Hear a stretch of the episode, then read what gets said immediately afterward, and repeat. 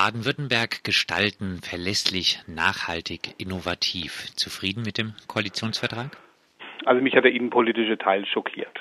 Das muss ich schlicht und ergreifend sagen. Der erledigt für mich eigentlich so gut wie alles, was an Positiven in diesem Koalitionsvertrag steht. Da finden sich durchaus gute Dinge, Innovation. Also schon so so eine Geschichte mit mit äh, Digitalisierung und so weiter und so fort, wenn mir auch da die Arbeitnehmerrechte fehlen und der faire Handel. Aber dieser innenpolitische Teil hat mich und vor allem der Teil, wo es um Integration geht, wo es um Flüchtlinge geht, der hat mich so schockiert, dass ich, als ich das gelesen hatte, hatte ich mir auch gleich als erstes rausgesucht, gesagt habe, egal was im Rest steht, äh, das ist nicht zu heilen. Und so empfinde ich das nach wie vor.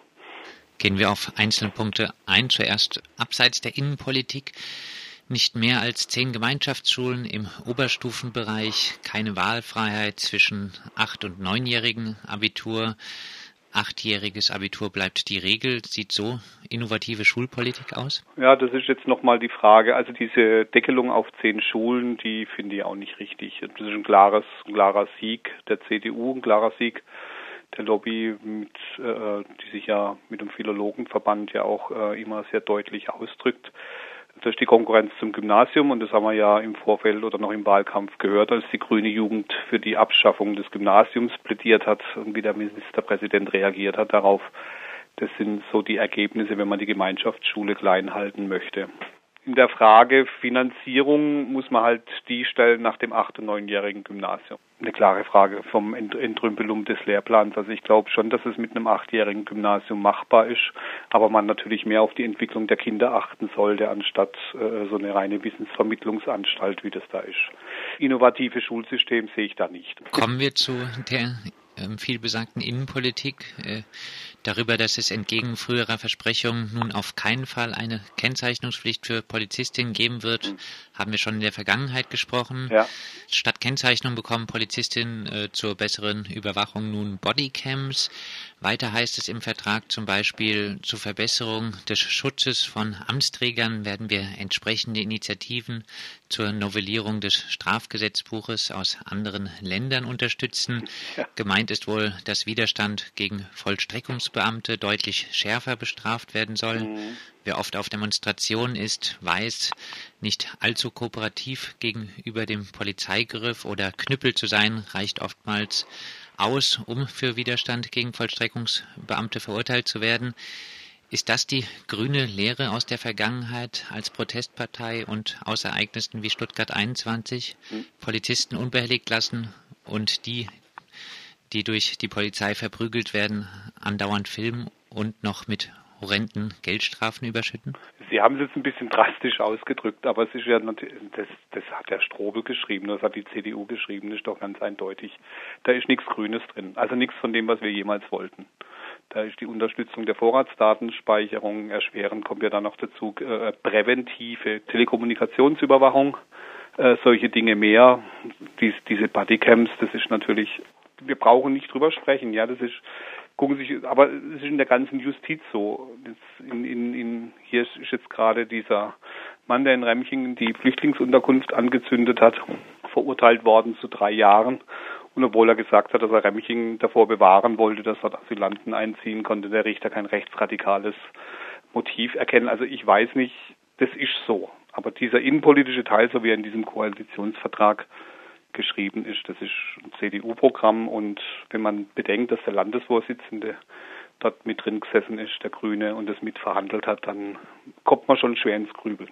Ein Schmankerl noch äh, aus äh, dem Bereich Innenpolitik. Äh, das Landesamt für Verfassungsschutz als frühen Warnsystem der Demokratie ja, heißt wundervoll. es dort. Spätestens nach dem NSU und auch seinen ja. Verbindungen nach Baden-Württemberg ist eine solche Formulierung in einem Koalitionsvertrag doch ein schlechter Scherz, oder?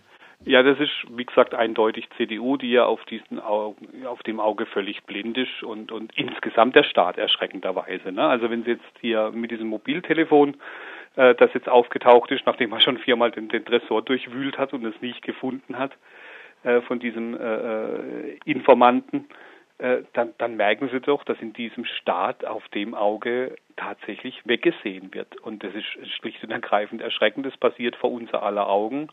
Äh, Akten werden angeblich von irgendwelchen Wassermassen weggespült. Ich weiß nicht, warum man das nicht versteht und nicht erkennen kann, dass hier in Sachen Verfassungsschutz vor allem äh, offensichtlich bewusst weggesehen wird, beziehungsweise ein System geschützt wird, was schlicht und ergreifend rechtswidrig ist. Ich glaube, man muss es so in aller Deutlichkeit sagen. Ja, das ist ein schlechter Scherz, ganz deutlich, und er ist schlicht und ergreifend wie der gesamte innenpolitische Teil. Der ist mit schwarzer Tinte geschrieben, da ist nicht ein grüner Punkt drin in diesem Ding.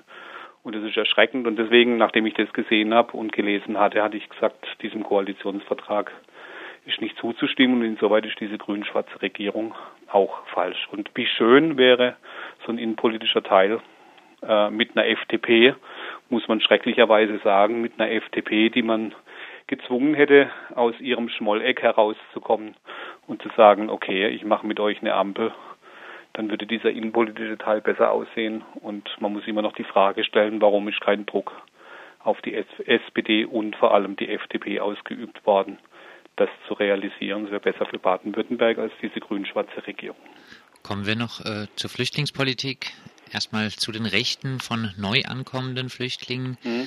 Eine Sachleistungskarte in Erstaufnahmeeinrichtungen soll eingeführt werden. Mhm. Die geplante Wohnsitzregelung des Bundes für anerkannte Asylbewerber unterstützen wir, heißt es im Vertrag. Mhm. Bewegungsfreiheit statt Residenzpflicht. Geld statt äh, Sachleistung, alles Verbesserungen für Flüchtlinge, die die Grünen jetzt ziemlich leicht äh, wieder opfern, oder?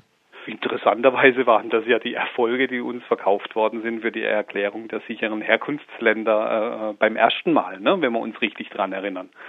Ähm, das waren die Erfolge.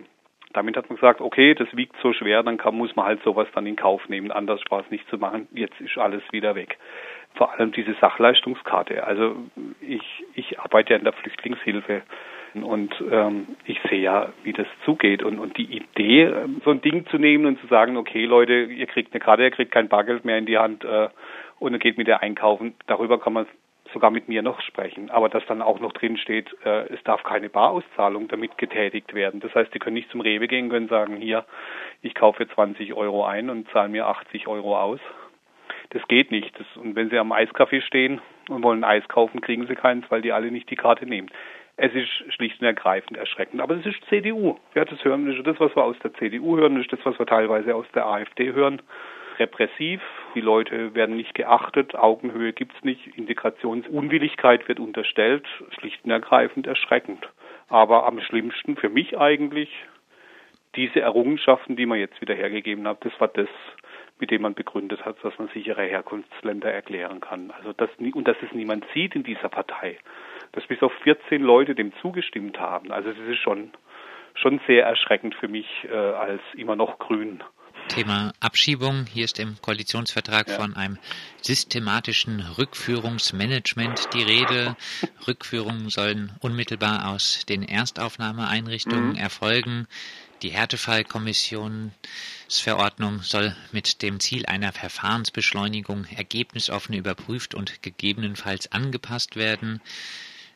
Sind Sie guter Hoffnung, dass Grün-Schwarz endlich auch Bayern in Sachen Abschiebung überholt? Ja, so könnte man es ausdrücken. Äh, Sie haben die, die Drehscheibe Heidelberg noch vergessen davor.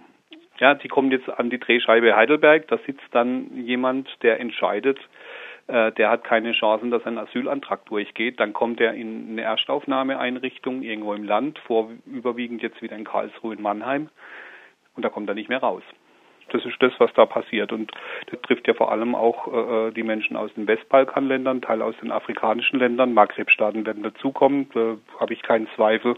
Die sitzen dann da über Monate in der Erstaufnahme und werden dann direkt daraus wieder abgeschoben. So wird es kommen. Und äh, wenn man sich das heute schon anguckt, hier in Karlsruhe ist so, ähm, dass schulpflichtige Kinder keinen Schulbesuch mehr bekommen.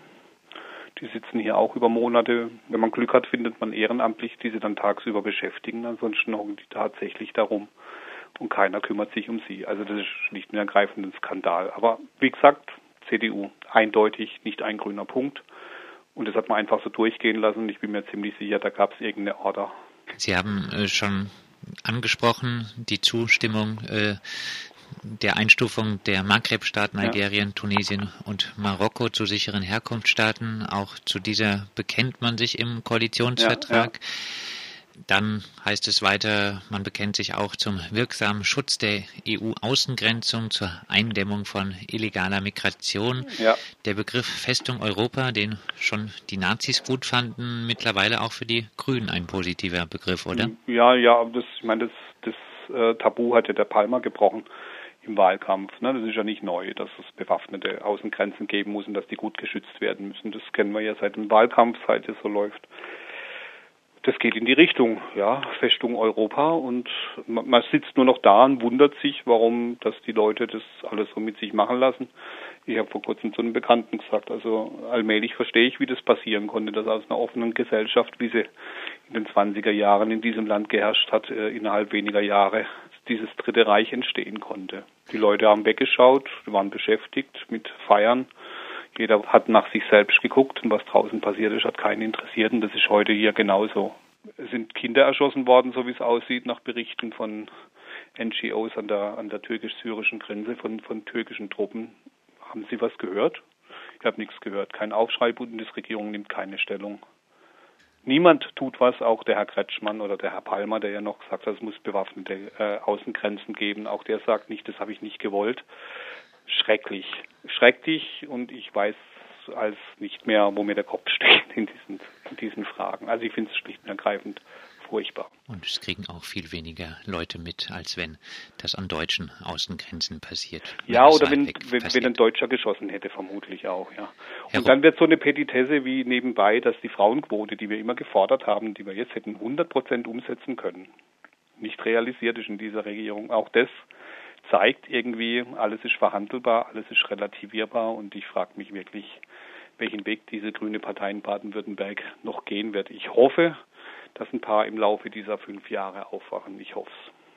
Thema Aufwachen vielleicht als Abschlussfrage. Können Sie es mit Ihrem Gewissen weiter vereinbaren, in einer Partei zu sein, die einen solchen Koalitionsvertrag abnickt? Ähm, ja, also ich habe mich im Moment aus der Gremienarbeit in Baden-Württemberg komplett zurückgezogen und bin im Moment so der, der unkende Rufer und der Nörgler und, und wie man mich auch immer nennt. Ähm, Feigenblatt? Äh, nee, das nicht. Das geht in ganz, es geht einigen ganz gewaltig auf den Keks, das weiß ich schon. Also ich bin halt jetzt der Nörgler. Das macht jetzt mir jetzt nicht allzu viel aus. Es gibt noch eine Bundespartei und da sehe ich eine andere Politik. Und ähm, da liegt im Moment mein Engagement vor allem und ähm, ich werde es jetzt begleiten noch eine Weile. Wir gucken, was passiert. Äh, der Schritt nach wie vor, so wie ich das schon mal gesagt habe, der Schritt ist nicht mehr undenkbar auszutreten. Im Moment denke ich, es ist vielleicht noch zu retten. Ich finde auch, man muss innen raus kritisieren. Von innen, von außen kann man es leicht abtun, aber wenn jemand innen sitzt und, und kritisiert und sagt, ich bin trotzdem noch hier, ähm, das hat vielleicht doch noch eine andere Wirkung, als wenn man es nur von außen tut. Wenn man einmal draußen ist, ist man draußen. Jörg Grupp, Grünpolitiker okay. aus Malsch, der mal im erweiterten Landesvorstand war und äh, nun Nörgler innerhalb der Grünen Partei in Baden-Württemberg ist.